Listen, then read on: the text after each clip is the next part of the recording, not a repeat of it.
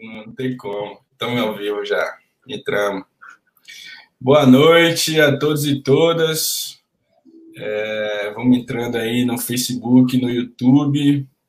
Nossa live hoje com super convidado Chico Alves, jornalista e colunista do UOL.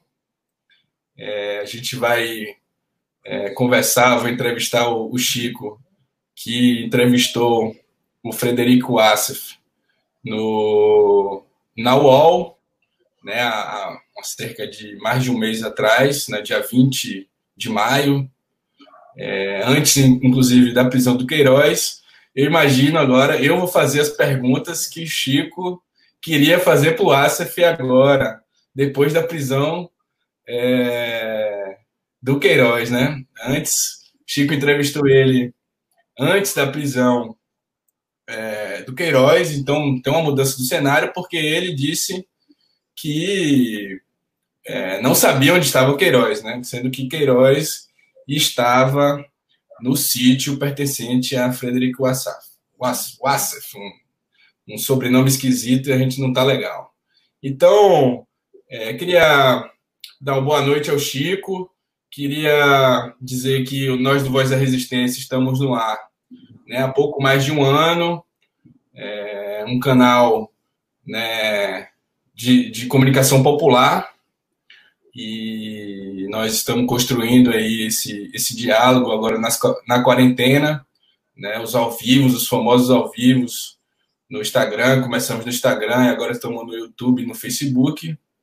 E necessário como nunca e radical como sempre, né, o nosso lema do Voz da Resistência.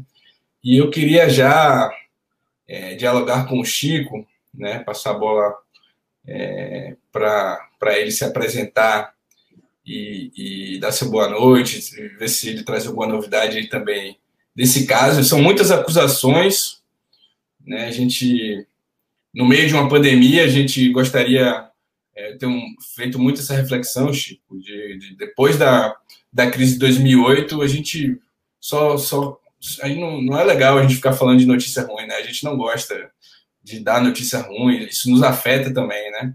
Então, são mais de, mas não tem como não, não tratar desse assunto. Nós estamos no meio da pandemia, sem ministro da Saúde, é, 54 mil mortes, mais de 54 mil mortes no Brasil, mais de um milhão de infectados, passou de um milhão e duzentos mil infectados em todo o Brasil. Então, é, no meio dessa conjuntura, onde nós precisamos de um, de um governo é, ativo, um, um, um, Ministério da Saúde né, seguindo as recomendações da OMS, da Organização Mundial de Saúde, nós vemos ao contrário, né? Parece que o governo quer o caos no Brasil é, para passar a boiada. Ontem é, o Senado é, privatizou o saneamento e a água, então a política de passar a boiada continua. Né? Então, é, queria dialogar um pouco com o Chico nesse sentido. É, o Asaf, no dia 20, rebateu as acusações de Paulo Marinho, feitas em entrevista à jornalista Mônica Bergamo, né, da Folha de São Paulo, de que Flávio Bolsonaro, na época deputado estadual, né, e agora atualmente senador pelos republicanos, é, tinha recebido informações de antemão sobre uma, a, a, uma operação da Polícia Federal. Né, ele rebateu naquele, naquela entrevista é, essa informação. Aliás, ele rebateu tudo, né, Chico? Estava revendo sua entrevista histórica, foi parar no, no Jornal Nacional, né, com, com um trecho da, da sua entrevista, né, citando algumas falas dele. Então, queria abrir um pouco para você se apresentar. É, nós estamos é, aqui bem, bem tranquilos né, em relação é, à, no, à, nossa posição né, de, de, de, de um jornalismo, é, inclusive, é, emitir aqui um abraço virtual né, a todos os, os jornalistas que têm, têm feito uma excelente cobertura, né, e o Chico está nesse, tá nesse, tá nesse time. Então, é, por que, que Queiroz estava morando na casa de Flávio da casa do advogado de Flávio Bolsonaro, Chico? Responde essa daí. Boa noite, Caio. Obrigado pelo convite.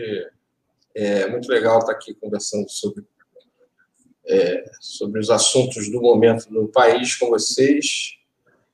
Mas, como você falou, é, pela lógica, a gente deveria estar falando de outro assunto, não de política. Né? A gente deveria estar falando de do combate à pandemia, estratégias para diminuir o sofrimento das pessoas que estão lutando contra o coronavírus e a política de saúde é que deveria ser a prioridade, mas esse país é, não está deixando a gente lidar com esse assunto como deveria, né? Esse governo colabora muito para que a gente não consiga é, priorizar o que deve ser priorizado nesse momento, que é o, o combate à pandemia. Mas o que o Queiroz estava fazendo lá Caio, eu acho que a comida devia ser boa lá na casa do Acef, alguma coisa assim. Não sei exatamente essa pergunta. Talvez a gente encaminhe para ele lá em Bangu 8, mas deve ser isso. É, é alguma coisa de entre comida e, e um bom esconderijo. Qual das duas você acha que é? Rapaz.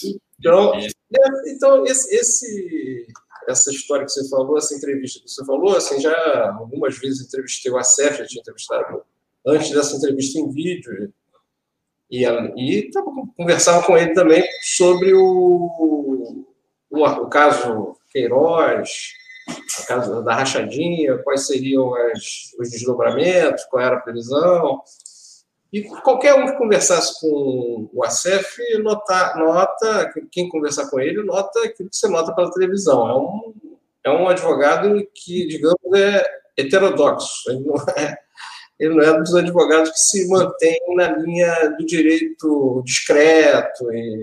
Tem muitos advogados que são excelentes advogados que são discretos, seguem, é, seguem outro tipo de argumentação. Ele não, ele pelo que se, como se vê ali no vídeo, ele é uma pessoa que tenta. É, ele é grandiloquente, né? Ele fala de uma forma um tanto.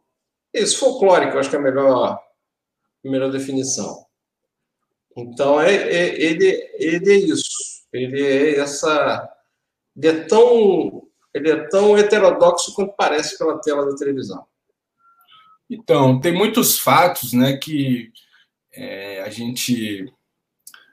É, assim, acho que tem que ficar é, nítido que essa rachadinha não é um, o, o fim né, da, das, dos esquemas da família Bolsonaro e da milícia, que, envolvendo a milícia no Rio de Janeiro, inclusive. Né? Nós que a população do Rio de Janeiro sabe né, o nível é, de violência da milícia, o nível de controle dos territórios das milícias. E é, Fabrício Queiroz, inclusive, é um elo, é, as investigações têm mostrado, né, um elo da família Bolsonaro com, com as milícias. Né? Tem, e quais são as, é, os fatos que ligam isso, né? Quais são os fatos que levam a gente a pensar sobre isso? Porque a entrevista do, do advogado e as entrevistas, você não teve só o privilégio de. Porque ele gosta de aparecer, não foi só exclusivo para você, que ele fez várias falas. É, é, como é que eu posso dizer? Nem sei como falar, como caracterizar as falas do, do advogado, né? Porque surreais, né? As falas do, do advogado parece é, menospreza o pensamento do cidadão brasileiro, né? É, é, trata você como se fosse você não, não, não tivesse entendendo o que está falando, sendo que as pessoas sentem na pele, nos territórios, essa política, né? Esse discurso e essa política. Então, é, o Queiroz é uma um elo, inclusive, com o Adriano da Nóbrega, que, inclusive, a rachadinha vai bater lá no caso Marielle, não é um, um fato isolado, né? Então, e tem sido tratado como se ele quer sempre diminuir, né? O caso. Ele quer sempre dizer, ah, Paulo Marinho não tem nada a ver com esse caso. É, Marielle não tem nada a ver com esse caso, sendo que tudo está caminhando. E aí eu quero saber se tem alguma novidade em relação a esse, esse, essa confluência de vários crimes, né? Porque a rachadinha é um, um, um crime da pequena política, né? Não é um, crime da grande política, como é o controle de territórios. Né? Vamos dizer assim, não estou não tô diminuindo o, o valor ou, ou a importância de um crime, mas a rachadinha não é o fim das investigações. Né? O que está saindo é o que, inclusive, é, saiu do controle dos bolsonaros, porque eles tentam o tempo todo atrapalhar as investigações. Queria que você comentasse um pouco sobre isso. É, assim, o, a rachadinha é uma prática, a gente sabe, né? Quem lê os jornais aí sabe que a rachadinha é uma prática de muito tempo e muitos, de muitos políticos, de várias tendências, de esquerda, direita, centro, é, por vários motivos. Tem, inclusive, tem alguns partidos de esquerda, ultimamente não, mas há alguns anos atrás, que até falavam da rachadinha abertamente, como sendo uma contribuição do, do de quem está sendo empregado pelo mandato ao partido. Era praticamente oficializado isso, é, apesar de não ser legalizado, né? mas alguns partidos se utilizavam desse, ou, ou até se utilizam ainda, não sei, mas é, algum tempo atrás era mais comum, é, de, de, desse expediente, a pessoa, quando entrava para um gabinete, dizia: você vai receber X, mas metade de X você vai dar para a construção do partido. É, é como eu digo, isso não, tá, não é legalizado, a lei não prevê isso, mas era um acerto quase claro e aberto. Agora, Existem outras, existem existiram, existem, continuam, continuarão existindo, infelizmente, que são as rachadinhas é, que são cujo dinheiro vai para a conta do deputado, para o titular do mandato. E é essa parece ser, pelo menos a investigação leva a, a crer que essa o, esse é o caso do Flávio Bolsonaro, né? Quando era deputado, tinha essa prática para é, conseguir juntar dinheiro para si. E no meio dessa história toda, da rachadinha peculiar do Flávio Bolsonaro, do mandato do Flávio Bolsonaro, muitos dos que rachavam e que participavam dessa rachadinha eram policiais militares, ex-policiais militares e milicianos, como é o caso do Adriano da Nóbrega. Agora, no título do, do nosso papo aqui, está passando aí na tela, você até me perguntou qual é o impacto do, desse, da prisão do Queiroz. É, a gente falei aqui da parte policial, praticamente, que rachadinha por si só é uma, um problema que a polícia tem que resolver, né? Sim. Agora, quais são os impactos disso na política nacional? É, por quê? O, o caso do Flávio Bolsonaro, da rachadinha, poderia ser uma, um caso é, circunscrito à política estadual. É, apesar do Flávio ser filho do presidente da República, é, dependendo da forma como fosse encaminhado, esse caso poderia ser um, um, um, colocado como alguma coisa assim: pô, meu filho fez bobagem.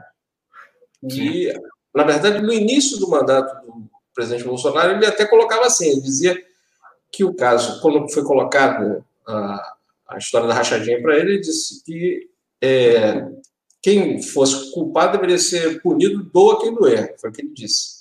Lá atrás, no começo do mandato, ele dizia isso. Se fosse assim, se ele levasse dessa forma, deixasse a, as investigações seguirem, isso poderia ser circunscrito à política estadual. Ia certamente deixar o presidente constrangido e tal, mas não, não, não foi o que aconteceu.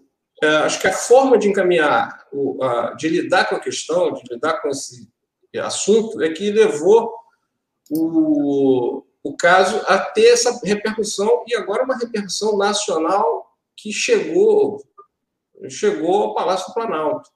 E assim, são uma, é uma sequência de erros essa matéria da Mônica Bergamo, é, o ponto principal era que o Paulo Marinho dizia que o Flávio Bolsonaro, isso que você falou, é, te, passou informação ainda no, na, durante a eleição, entre o primeiro e o segundo turno, se não me engano, da eleição de 2018, que é, tinham dito para ele, policiais, informantes, disseram para ele que tinha uma investigação em curso que ia bater nele. E aí ele foi ao Paulo Marinho para saber o que, que devia fazer. O, o, o Gustavo Bebiano, que, com quem eu falava é, seguidamente, ele já tinha me falado isso, inclusive isso, eu escrevi isso numa coluna minha, bem antes da, se não me engano, em novembro, eu escrevi isso numa coluna minha. Era uma resposta dele lá no final da entrevista. E eu não levei à frente porque era uma fala sem. É, era um ouvir falar. E ele não quis dar detalhes. Eu perguntei, mas como é que você, quais são os detalhes? Ele não falou mais sobre isso, não, não deu mais detalhes. No, no, no caso do, do Paulo Marinho, quando ele fala com a Mônica Bergman, ele já dá detalhes. Ele diz que foi o Flávio Bolsonaro que foi até ele, pediu, é, pediu é, é, conselhos. E o conselho que o Paulo Marinho deu foi: vá, abra, fale com a imprensa e fale abertamente sobre isso. Só que o, o Flávio Bolsonaro e a turma dele não seguiram esse caminho, preferiram esconder o Queiroz, é, dar explicações vagas e, e muito genéricas, e o Queiroz sumiu. Aí o Queiroz some e fica um tempo, vai passando tempo, e a investigação vai caminhando, e vai sabendo de detalhes do, do, da investigação, que tem a história da, da loja de chocolates, que rende dinheiro, é, dinheiro assim, surpreendente, surpreendente quantias de dinheiro ao Flávio Bolsonaro. É uma loja de chocolate que recebe a maior parte dos seus pagamentos em dinheiro vivo. E o Queiroz não aparece e vira um personagem nacional, a ponto de ser, virar fantasia de carnaval. A pergunta, cadê o Queiroz? Virou, Hã? virou marchinha também. Marchinha, e... O tema de samba enredo, Marcela Diné escreveu. É, e vira, vira assim, vira uma, um bordão nacional. Cadê o Queiroz? Tudo que não devia ser feito era isso. Então, esse encaminhamento foi tão desastrado que, se ficasse por aí, já era um desastre. Né? Aí, depois de muito tempo, o Queiroz finalmente, o Queiroz, como é, disse no o, o Acef falou até então, não, não, estava, não era foragido, estava escondido porque não tinha mandado de prisão. Só que aí sai o mandado de prisão do Queiroz, ele é preso e aí ele é preso onde a gente viu, na casa do advogado Acef. Quer dizer, é, acho que todo mundo, isso já é quase clichê, né? O roteirista que escrevesse isso, muita gente repetiu isso. O roteirista que escrevesse isso ia ser demitido, né? Como é que você vai fazer um negócio desse? Botar o, o procurado da casa do, do advogado. E ele estava lá. E pior, assim, o, o Acef não é só o advogado do Flávio Bolsonaro. Ele é uma pessoa que é principalmente amigo do Jair Bolsonaro, do presidente Jair Bolsonaro. Então, ele puxa já o presidente para a história ainda mais. Né? O filho está envolvido, o, o advogado é uma pessoa de um conhecimento muito, de muito tempo do presidente, e é, o ACF vai ser abordado pela imprensa e dá essas explicações estapafúrdias. Né? É, eu não, não falei com o Queiroz, não sabia, ou seja, aí a, Andressa de pergunta. Ele entrou voando, como é que pode isso? Assim, e, e, e o ACF falou depois de dois dias da prisão do Queiroz. Assim, teve tempo de criar uma de criar uma narrativa, de criar pelo menos uma justificativa melhor. Então, é sinal que não, não há explicação, é, nem, a possibilidade de explicação razoável para isso, porque se dois dias depois um advogado é, solta esse tipo de explicação, então é sinal que é, as coisas são muito comprometedoras e as coisas continuam. Então, essas imagens, isso, o fato de, do Queiroz ser achado lá. E aí vem a cobertura da imprensa, que o, o presidente chamou de espetaculosa. Não a cobertura da imprensa, a, a operação em si porque foi coberta de uma forma espetaculosa, tinha helicóptero e tal. Só que tudo isso foi feito também porque o Queiroz é um personagem de interesse, de importância nacional, não pode, pode correr, não se poderia correr o risco de acontecer nada com ele, ele ser morto, acontecer uma fuga. É, então, a polícia tomou, o Ministério Público e a polícia tomaram todos os cuidados, por isso, tanto aparato. Então, não foi espetaculosa só para fazer graça na televisão. E a cobertura da televisão, tomando tempo e tal. Então, isso para o público, o telespectador, o leitor, o cara que está vendo na internet, parece que coloca o filho do presidente e o presidente, através do advogado, uma história policial de, é, de quinta categoria, né? Então, aquela aura do presidente Bolsonaro, que é uma pessoa que não tem mal feito, que é honesta e tal, isso vai sendo arranhado, isso vai. É, quem tem uns 30% ainda que acreditam nessa narrativa de. Dizer, eu digo acredito porque o presidente Bolsonaro, por muito tempo, foi do PP, partido é, que, é, que, sempre foi do Centrão e que depois foi demonizado, então como sendo o grupo Centrão, o Centrão e o PP como é, representações políticas que são é, dadas à corrupção é, do toma lá da cá. E o presidente Bolsonaro foi do PP durante muitos anos. Mas, para quem levava em consideração essa, essa narrativa de que é, eu sou incorruptível e tal, essas imagens do Queiroz sendo levado, aquela coisa, aquele aparato policial, Queiroz preso, a foto dele na cadeia, isso desgasta muito, muitíssimo a, a imagem do presidente. E agora vem a Márcia, os, se descobre o, o conteúdo do telefone, é aquela ela há sete dias, né? Essa entrevista, a gente está fazendo um ao vivo aqui. Tem sete dias da prisão de Queiroz e tem sete dias que ela está foragida, né? Então agora o bordão mudou, virou cadê a mulher de Queiroz? Cadê a Márcia? É. Tá foragida sete dias. É, tinha, primeiro foi cadê o Queiroz, depois o Acef sumiu, virou cadê o Acef, agora cadê a mulher do Queiroz? Que, é, como se viu, ela com o Queiroz eles dois, ali conversando, armavam um esquema para interferir no depoimento das outras testemunhas. Então, por isso foi o pedido de prisão dela. Ela, ela e o Queiroz estavam interferindo nas investigações. Então, isso é que eh, baseou o mandato de prisão. E sumiu. A Márcia sumiu. Então, continua, vai continuar essa, essa essa estratégia de esconder um, esconder outro, não explicar direito o que acontece, isso eu acho que desgasta muito mais, muito mais o governo e é, vem agora notícias de que a, a, a, empresa da mulher do ACF tem um negócio com o governo federal e ganhou em um ano e quatro meses de governo Bolsonaro, quatro vezes mais do que ganhava anualmente. No, já, já, a empresa já era contratada, né? Ganhou 40 milhões quando, em um ano e poucos, quando em, governos anteriores ganhava 10 milhões por mês. Aí tem a notícia de que o governo suspendeu a multa milionária do consórcio da mulher do, que, do ACF. Então, não era só o ACF, além de advogado, tem ligações e se beneficiaria dessa ligação com o presidente. Então, essa, essa imagem para o público em geral fica ruim e fica ruim também para a negociação com o Centrão. Porque à medida que o presidente e o Flávio Bolsonaro vão se desgastando, o governo, né, vão se desgastando, também o político do Centrão que quer ser eleito também não quer se, se aliar ou, ou fixar sua imagem a uma história dessa. Aí ou aumenta gente... o preço também, né? Aumenta não, o preço. Gente tem gente que diz isso. É, assim, eu não quero também dizer que todo mundo do Centrão faz essa prática. Não, não quero estigmatizar. Eu não, não, conheço todos os políticos do Centrão. Pode ser que tenha alguém ali que haja pelo, pelo porque acredita nisso, porque acha que eu fui eleito, então eu tenho direito de influir no governo.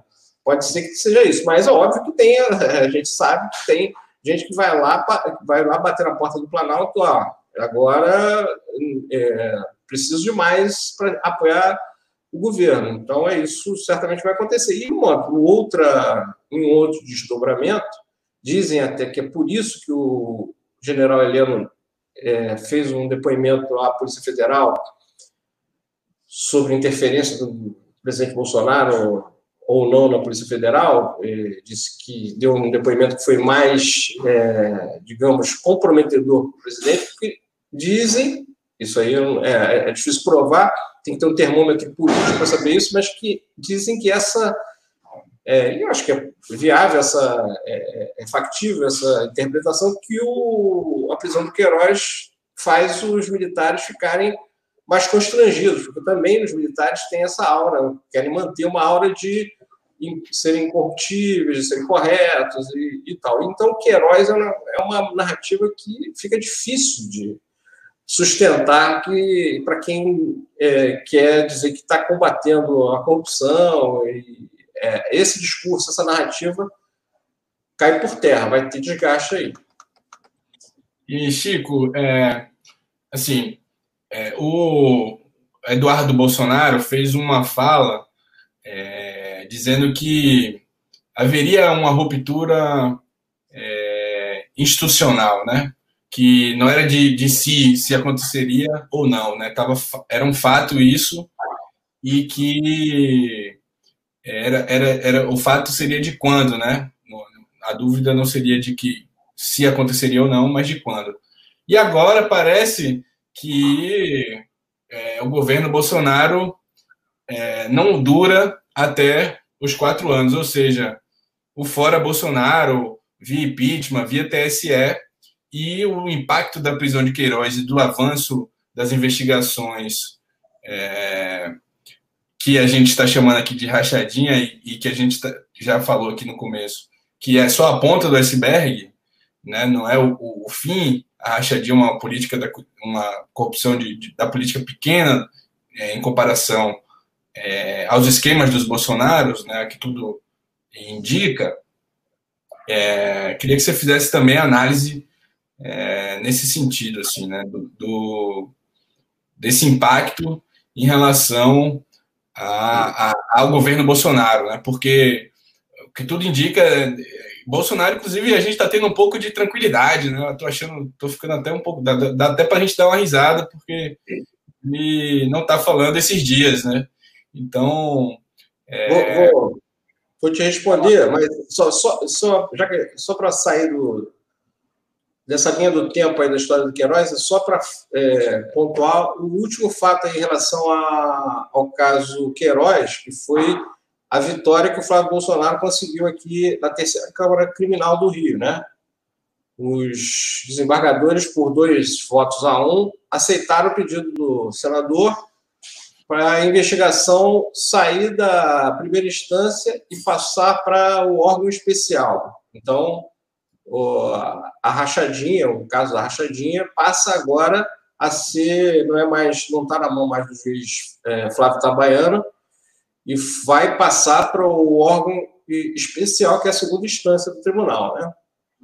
Porque na época da suposta rachadinha, a argumentação foi essa, ele era parlamentar, então ele tem essa prerrogativa.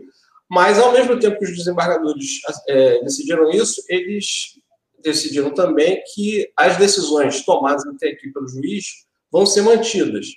Então, o que a defesa do Flávio Bolsonaro vai tentar agora? Ele vai tentar, junto ao órgão especial, derrubar as investigações, anular tudo que foi feito, porque vão argumentar que tudo que foi feito tava, foi feito na instância errada. É, então, é um próximo capítulo aí. Agora, sobre o que você falou, você perguntou, eu acho o seguinte: o, o Eduardo Bolsonaro e a turma do, do, do Eduardo Bolsonaro, Carlos Bolsonaro, são. É, eles testam muito né, o, o, a institucionalidade. E a gente brincava muito, até escrevi um texto há um tempo atrás, que falava sobre. questionava aquela frase: as instituições estão funcionando. E eu criticava muito essa frase porque as, os absurdos iam continuando e as pessoas falando: ah, as instituições estão funcionando. Como é que as instituições estão funcionando se é, os absurdos continuam, a Amazônia continua sendo devastada, ou, e vários atos aí, né, que armas estão sendo liberadas de, de qualquer forma. E agora eu tenho que dar a mão à palmatória. Realmente você vai vendo que as instituições, vagarosamente, como é também da natureza das instituições, vão colocando esses absurdos do governo Bolsonaro e dos seus entornos, dos bolsonaristas, mais para perto do lugar que deveriam estar. Então, quando o Eduardo Bolsonaro falou do, de que o, o golpe não seria caso de, de si, mas de quando, quando o presidente Bolsonaro chegava naquele cercadinho com a cara fechada, com o seio franzido, e dizia que não, hoje vou resolver, de hoje não passa, já chegou no meu limite, ou o famoso acabou porra. A gente imaginava que na sequência ia acontecer alguma coisa bizarra. Vieram também alguns manifestos de, de militares da reserva, né? Então, assim, com, sobre golpe, com os generais da reserva que eu tenho conversado, publico na coluna alguns, assim, a possibilidade de golpe é zero, é zero, vindo das Forças Armadas, né? Mas como falou o ministro Gilmar Mendes hoje, tem também a possibilidade do golpe dado pelas polícias militares, né? É, que é um grupo que é muito simpático ao presidente Bolsonaro. Isso também na minha coluna, de vez em quando, eu. Aliás, hoje eu tenho uma matéria sobre isso, que é uma denúncia é, de uma coronel do Ceará, que faz parte da. Nacional. Que denuncia a a, o uso irregular de reservistas na, na Força Nacional e que isso possibilitaria a entrada de pessoas, inclusive, com ficha criminal e tal, condenados, o que poderia desembocar na formação de uma milícia, a Força Nacional ser transformada numa milícia. E o, quando eu falei com o senador Major Olímpio sobre isso, ele é, representou a, a, a Procuradoria-Geral da República e pediu explicações ao ministro da Justiça sobre isso. Então, essa milicianização da, do golpe que é o, que é o ponto. Então, acho assim, da, do lado das Forças Armadas, acho realmente que não, não, não, não é, é, por enquanto, não vejo, quer dizer, não, por enquanto, nem em momento nenhum, vejo essa possibilidade, até porque é um, é um custo grande político. É, a, a, as Forças Armadas, apesar de não admitirem que em 64 houve uma ditadura, mas Enquanto não admitem isso, eles falam, repetem nas suas. falam de vários generais, vários oficiais, que desde 85, quando acabou a ditadura, eles vêm tentando melhorar a sua imagem junto à população. Ou seja, eles reconhecem indiretamente que fizeram alguma coisa que não deveriam ter, ter feito. E eles acham que vem, tinham conseguido, porque em todas as avaliações de credibilidade junto aos brasileiros, as Forças Armadas apare, apareciam em, em, bem colocadas. Só que nesse momento, primeiro vem um monte de militar para o governo Bolsonaro e faz um monte de bobagem. É, o, o, Ministério da Saúde é um absurdo. A gente não tem o ministro da Saúde, não só não tem o ministro da Saúde, é, se troca dois ministros da Saúde no meio de uma pandemia, que é a maior pandemia da história da humanidade, como se coloca um general como se que os militares têm isso, né? É, é, tem essa ideia, acho que os tem militares muito bem preparados e, e não tem país que viva sem forças armadas, que se, sustente sem forças armadas preparadas e, e, e, que funcionem institucionalmente de acordo com o que prevê a Constituição. Mas tem um, um sentimento militar no Brasil de que qualquer missão que você der para um militar, ele vai cumprir. Isso, na guerra, pode fazer algum sentido. Assim, se você não tem um médico na, no meio de uma selva, o, faz sentido um, militar fazer um torniquete ou resolver um problema de um ferimento qualquer. Agora, num, na vida cotidiano de um país, um, um, general substituir um médico, ou não precisa ser médico, um administrador, quer dizer, pior, porque o José Serra foi ministro da Saúde, e não, e não foi um mau ministro, não, foi um bom ministro da Saúde. Mas pior, no segundo escalão, no terceiro escalão, o Ministério da Saúde tira-se, retira-se os médicos, os cientistas e tal, coloca generais. Isso é assim, um sentido zero. Isso. Então, e, eles estão sentindo esse desgaste de participar do governo e se, sabem que uma possibilidade que eles nem cogitaram é, de, de golpe seria uma coisa muito desgastante para eles. Mas é, essa turma do, do, do, Eduardo Bolsonaro, do Carlos Bolsonaro, joga muito com isso. A turma do Olavo Carvalho é, joga muito com isso. Os bolsonaristas que vão às ruas com aquelas faixas joga muito com isso. Só queria chamar a atenção de uma coisa: eles são muito numerosos, parecem ser muito numerosos nas redes sociais, mas a gente vê nas ruas, nas manifestações que eles estavam fazendo no domingo, nos domingos, eles não são tão numerosos assim nas ruas. Se, se hoje se restringe aos 30%, e, tal, e os bolsonaristas mesmo, aqueles que poderiam ser os mais perigosos, uma, uma, uma ação mais é, ousada, isso aí talvez se restrinja a 10% desse, se tanto. É isso, estou chutando, claro, não tem pesquisa, mas assim, é um, pelo que você vê nas ruas, por exemplo, no domingo passado, o, o, a manifestação do domingo passado em Brasília é, teve mais bolsonaristas do que é, a, a, manifestação contra o governo foi menor do que a manifestação a favor do governo, ao contrário de outros domingos. Por quê? Porque nesse domingo houve uma chamada nas redes sociais para mega manifestação, era como se fosse a manifestação a vida é, master nesse domingo e você vê a quantidade de pessoas que foram é, arregimentadas. Em São Paulo era meia dúzia de gato pingados. Então, assim, o número nas ruas de ativistas é, é, é que radicalizados é pequeno. Agora, claro, um pequeno número de radicais sempre pode fazer algum estrago dá trabalho e a gente tem que ficar de olho nele. Só, a gente só não pode, é, já que a gente está falando aqui pelas redes sociais, a gente, a gente, só não pode deixar se influenciar pelo que a gente vê, assim, ficar porque uma das funções das redes sociais para esse tipo de ação deles é, é deprimir os adversários. Então você vê tanta hashtag subir a favor de um, de, do grupo é, que é, prega o golpe, que prega absurdos, fecha STF, você fica, pô, mas eles são maioria. Não são maioria. Isso a gente tem que é, deixar claro, não são maioria. Isso é uma guerra psicológica e as redes sociais fazem uma parte disso, são um elemento muito importante é, disso, se a gente levar, ficar só aceitando isso como achando, achando que, isso, que eles são maioria. Então, golpe, nenhuma chance. Então, Chico, é porque há uma movimentação de cerco, né? A gente está querendo pegar a prisão de Queiroz e, e pensar aqui cenários é, pós essa prisão, né?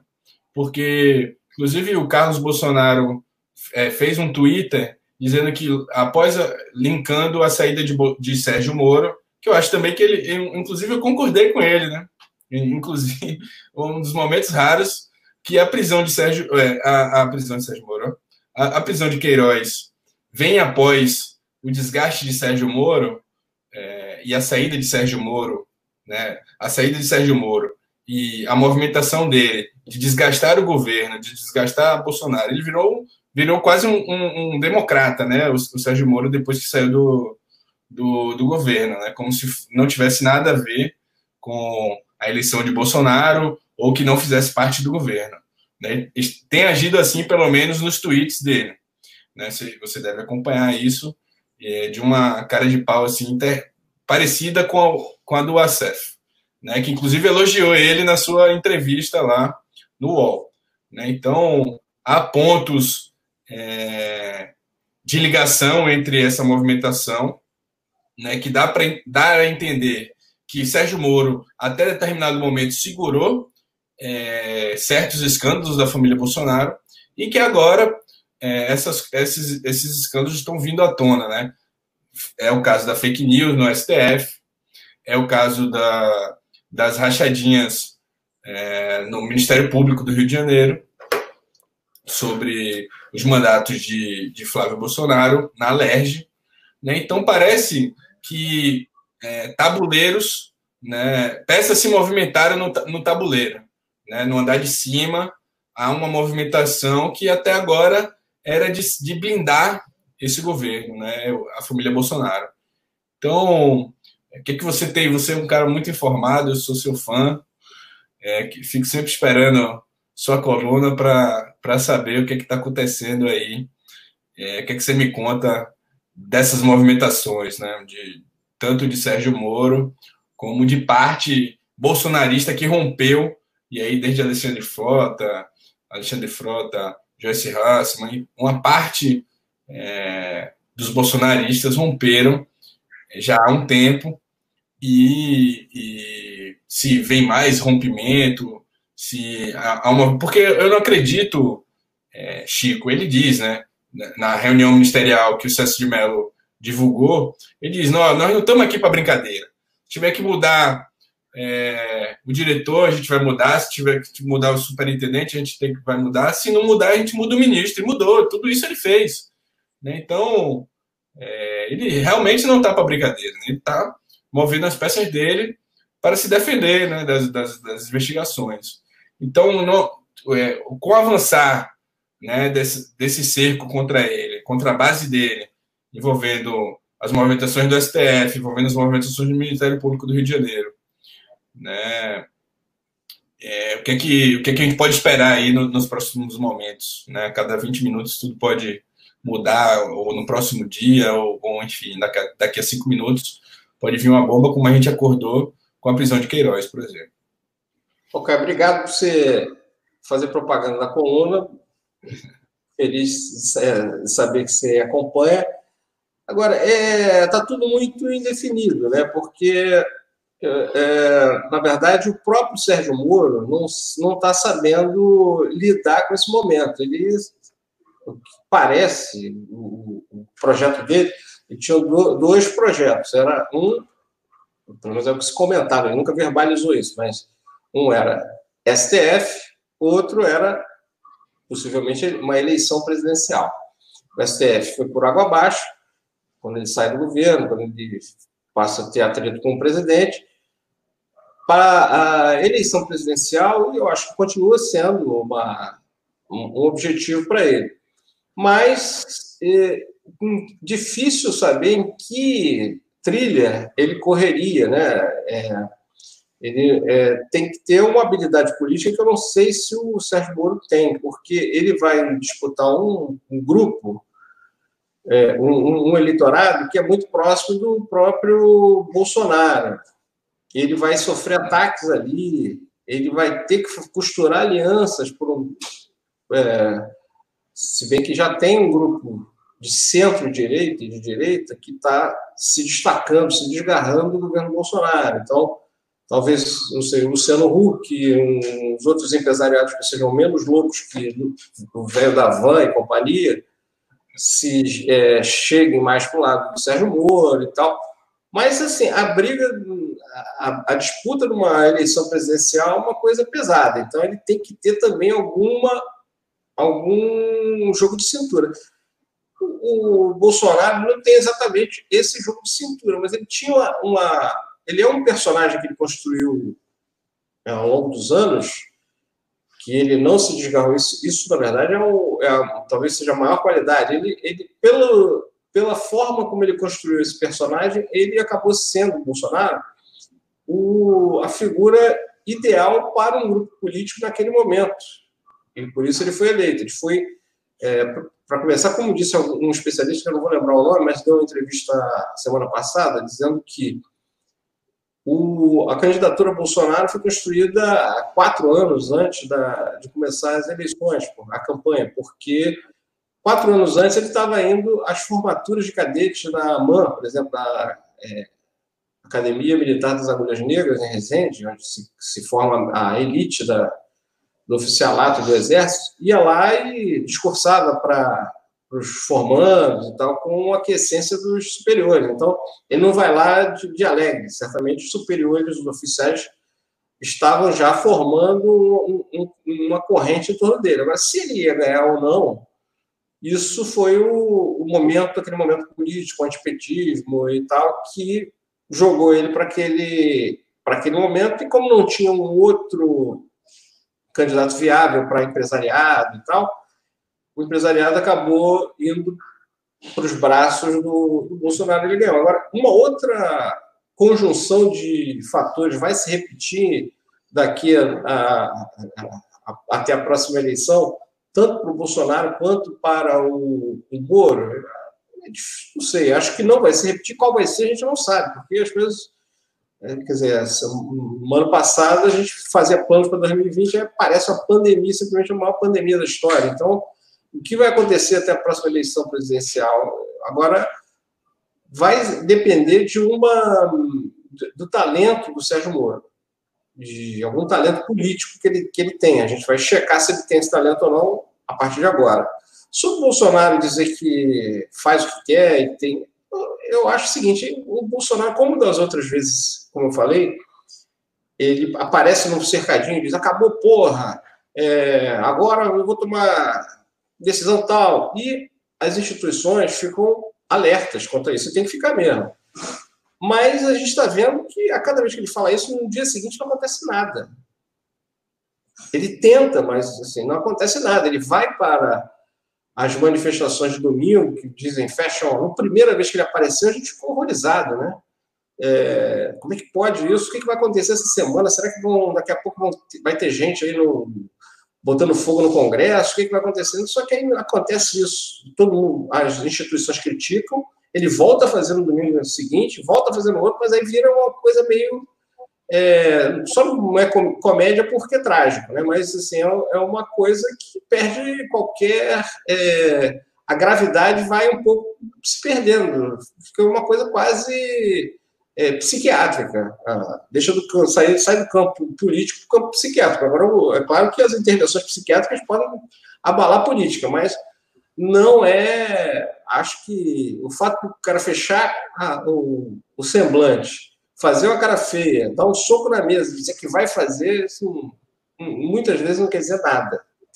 Então, ele vai tentar, ele vai tentar, mas como você mesmo falou, nesses últimos dias a gente está vendo que ele não tem aparecido no cercadinho, não tem falado, se reuniu com o Toffoli hoje dizendo que quer que quer um acerto, quer uma trégua, e só que, obviamente, ninguém mais acredita que o presidente Bolsonaro seja é, capaz de uma trégua, ele fala uma coisa, depois, é, no dia seguinte, pode fazer outra, isso é sabido em Brasília, todo mundo sabe disso, quem acompanha minimamente a atuação do presidente sabe disso. Então, a capacidade dele de cumprir qualquer intenção radical certamente um, ou ele ou grupo, uma parte do grupo que, ele, que, que o Serra tinha, eu acho muito, muito pequena. Muito pequena a chance dele fazer, ter uma ação radicalizada. Então, Chico, eu acho que, é, o, que o que a gente pode medir né, vão ser essas próximas eleições municipais. Né? Acho que é um, é um pouco um termômetro do que pode acontecer, né? do, que, do, que, do qual discurso ou do, do da prática. É, é, será que o bolsonarismo vai ter a força que teve na eleição de 2018?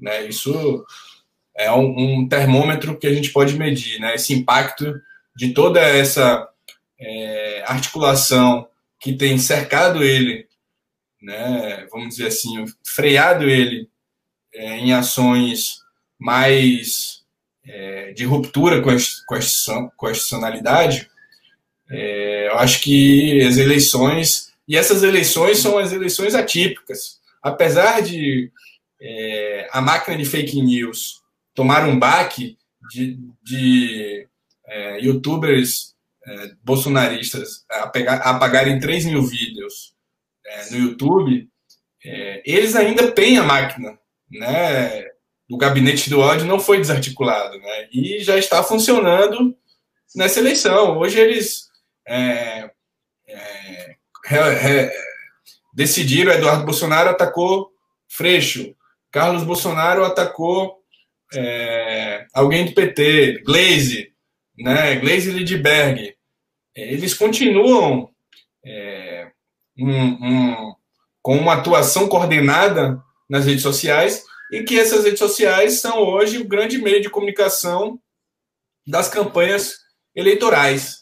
Né? Então, a gente está numa conjuntura é, muito é, surreal, né? Eu tenho, tenho, tenho, feito essa fala, é surreal que a gente está vivendo, uma pandemia. Nós estamos brigando contra dois vírus, É, o Bolsonaro é um vírus, eu inclusive digo que é, Bolsonaro é um vírus pior do que o coronavírus, porque nós, é, o coronavírus é, passa de pessoa para pessoa. Ele mata pessoas em longa escala, né? A, a não atuação do governo Bolsonaro, né? A, a não atuação do ministro da, da, Saúde, tem um ministro da Saúde, mata milhões de pessoas em larga escala, né? Então ele é uma, um perigo à sociedade brasileira. Então, é, inclusive internacional também, porque é, os países da América Latina estão preocupados com o Brasil. Né? A Venezuela, inclusive, denunciou o Brasil. É, então, queria também que você é, fizesse, se possível, é, cenário de, das próximas eleições né, com esse impacto que está sendo colocado nos bolsonaristas. O Itzel, inclusive, virou oposição, um cara no Rio de Janeiro, né? você que está aí no Rio de Janeiro, sabe que foi eleito na base bolsonarista. E hoje corre o risco, inclusive, de, de virou contra Bolsonaro e corre o risco de, de ser impeachmentado. Né? E o que é que essa movimentação recua ou não os bolsonaristas? Não estou vendo um recuo. Né? O, o, o day after, o dia depois, não há um recuo de fato, né? Pode ter, a gente pode ter, estamos tendo uma semana de paz em relação às bravatas de Bolsonaro, mas não há um recuo de fato, pelo menos até agora, uma semana depois da prisão de Queiroz, de atos é, de, de, de, bolsonaristas, né? E avançando, os caras estão vendendo a água, por exemplo, ontem no Senado, e essa base, é, vamos dizer assim, econômica militar tem dado essa sustentação ao governo. Então, é para concluir, já está chegando uma hora aí, é, você comente isso e conclua. É, queria agradecer a nossa audiência, quero que as pessoas que estão aí no Facebook curtam e compartilhem, é, compartilhem nosso ao vivo e do YouTube se inscreva no, no nosso canal e deixa o, o, a curtida também no YouTube. Então, é isso. Bom, essa, essa, esse prognóstico para as eleições municipais é dificílimo, porque é isso, a gente está numa um cenário diferente de tudo que aconteceu já na história do Brasil, né?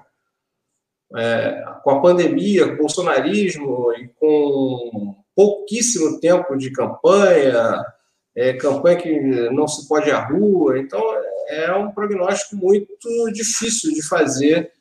A gente pode fazer qualquer chute, óbvio, mas assim, com chance de acertar, sendo tendo alguma responsabilidade em acertar, fica, é mais difícil. Mas o que eu quero te dizer é o seguinte: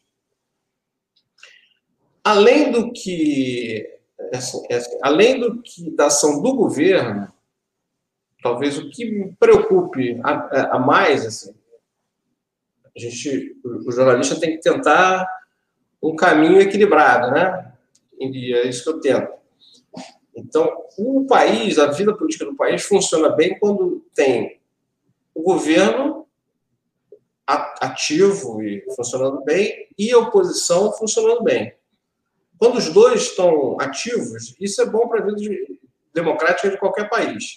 O que a gente vê é um governo que é errático completamente e a, a, a oposição completamente também é, parada, né? É, imóvel, sem muita que é minoria no Congresso. A gente sabe da dificuldade que foi esse furacão bolsonarista é, impediu a, a, votação de muitos, a eleição de muitos políticos no Brasil todo e tal. Mas a própria militância, a própria mobilização na rua, só agora começa, mas mesmo assim é muito tímida. Não, não, eu não vejo ainda uma proposta, uma proposição de política da parte da, da oposição. É, aí alguém que certamente que está na vida partidária vai dizer, pô, mas aí tem, como é que faz? É, acho que é fácil? Você não sei se é fácil como que fazer. Eu estou constatando que a oposição não está fazendo, não está fazendo barulho, não está representando, não está apresentando um projeto de alternativo. Você falou aí do, da, entre aspas, privatização da água, porque na verdade a concessão pode chamar de privatização Qual era a, a, discussão disso antes? Como é que foi? É, você vê nas redes sociais hoje é o que aconteceu de mais. Quem falava de política hoje falava principalmente disso, depois de votado. Isso está tramitando no Congresso há meses. Quem discutia isso? Quem propunha algum movimento, fora de partido mesmo? Quem propunha algum movimento para tentar barrar isso, para e, e, assim, para sugerir propostas, porque hoje tem um artigo do Nelson Barbosa, uma fala do Nelson Barbosa, foi ministro da Dilma, um cara de esquerda e tal, dizendo que ele, que ele diz é que o marco regulatório de saneamento tinha que ser mudado mesmo, né? é a opinião dele. Mas, assim, é, se, essa, se esse é o modelo melhor ou não, é, não se sabe. Mas, assim, as pessoas que estão falando hoje, depois de votar, leram o projeto? Sabem do que estão falando? É, sabe quais eram as alternativas apresentadas?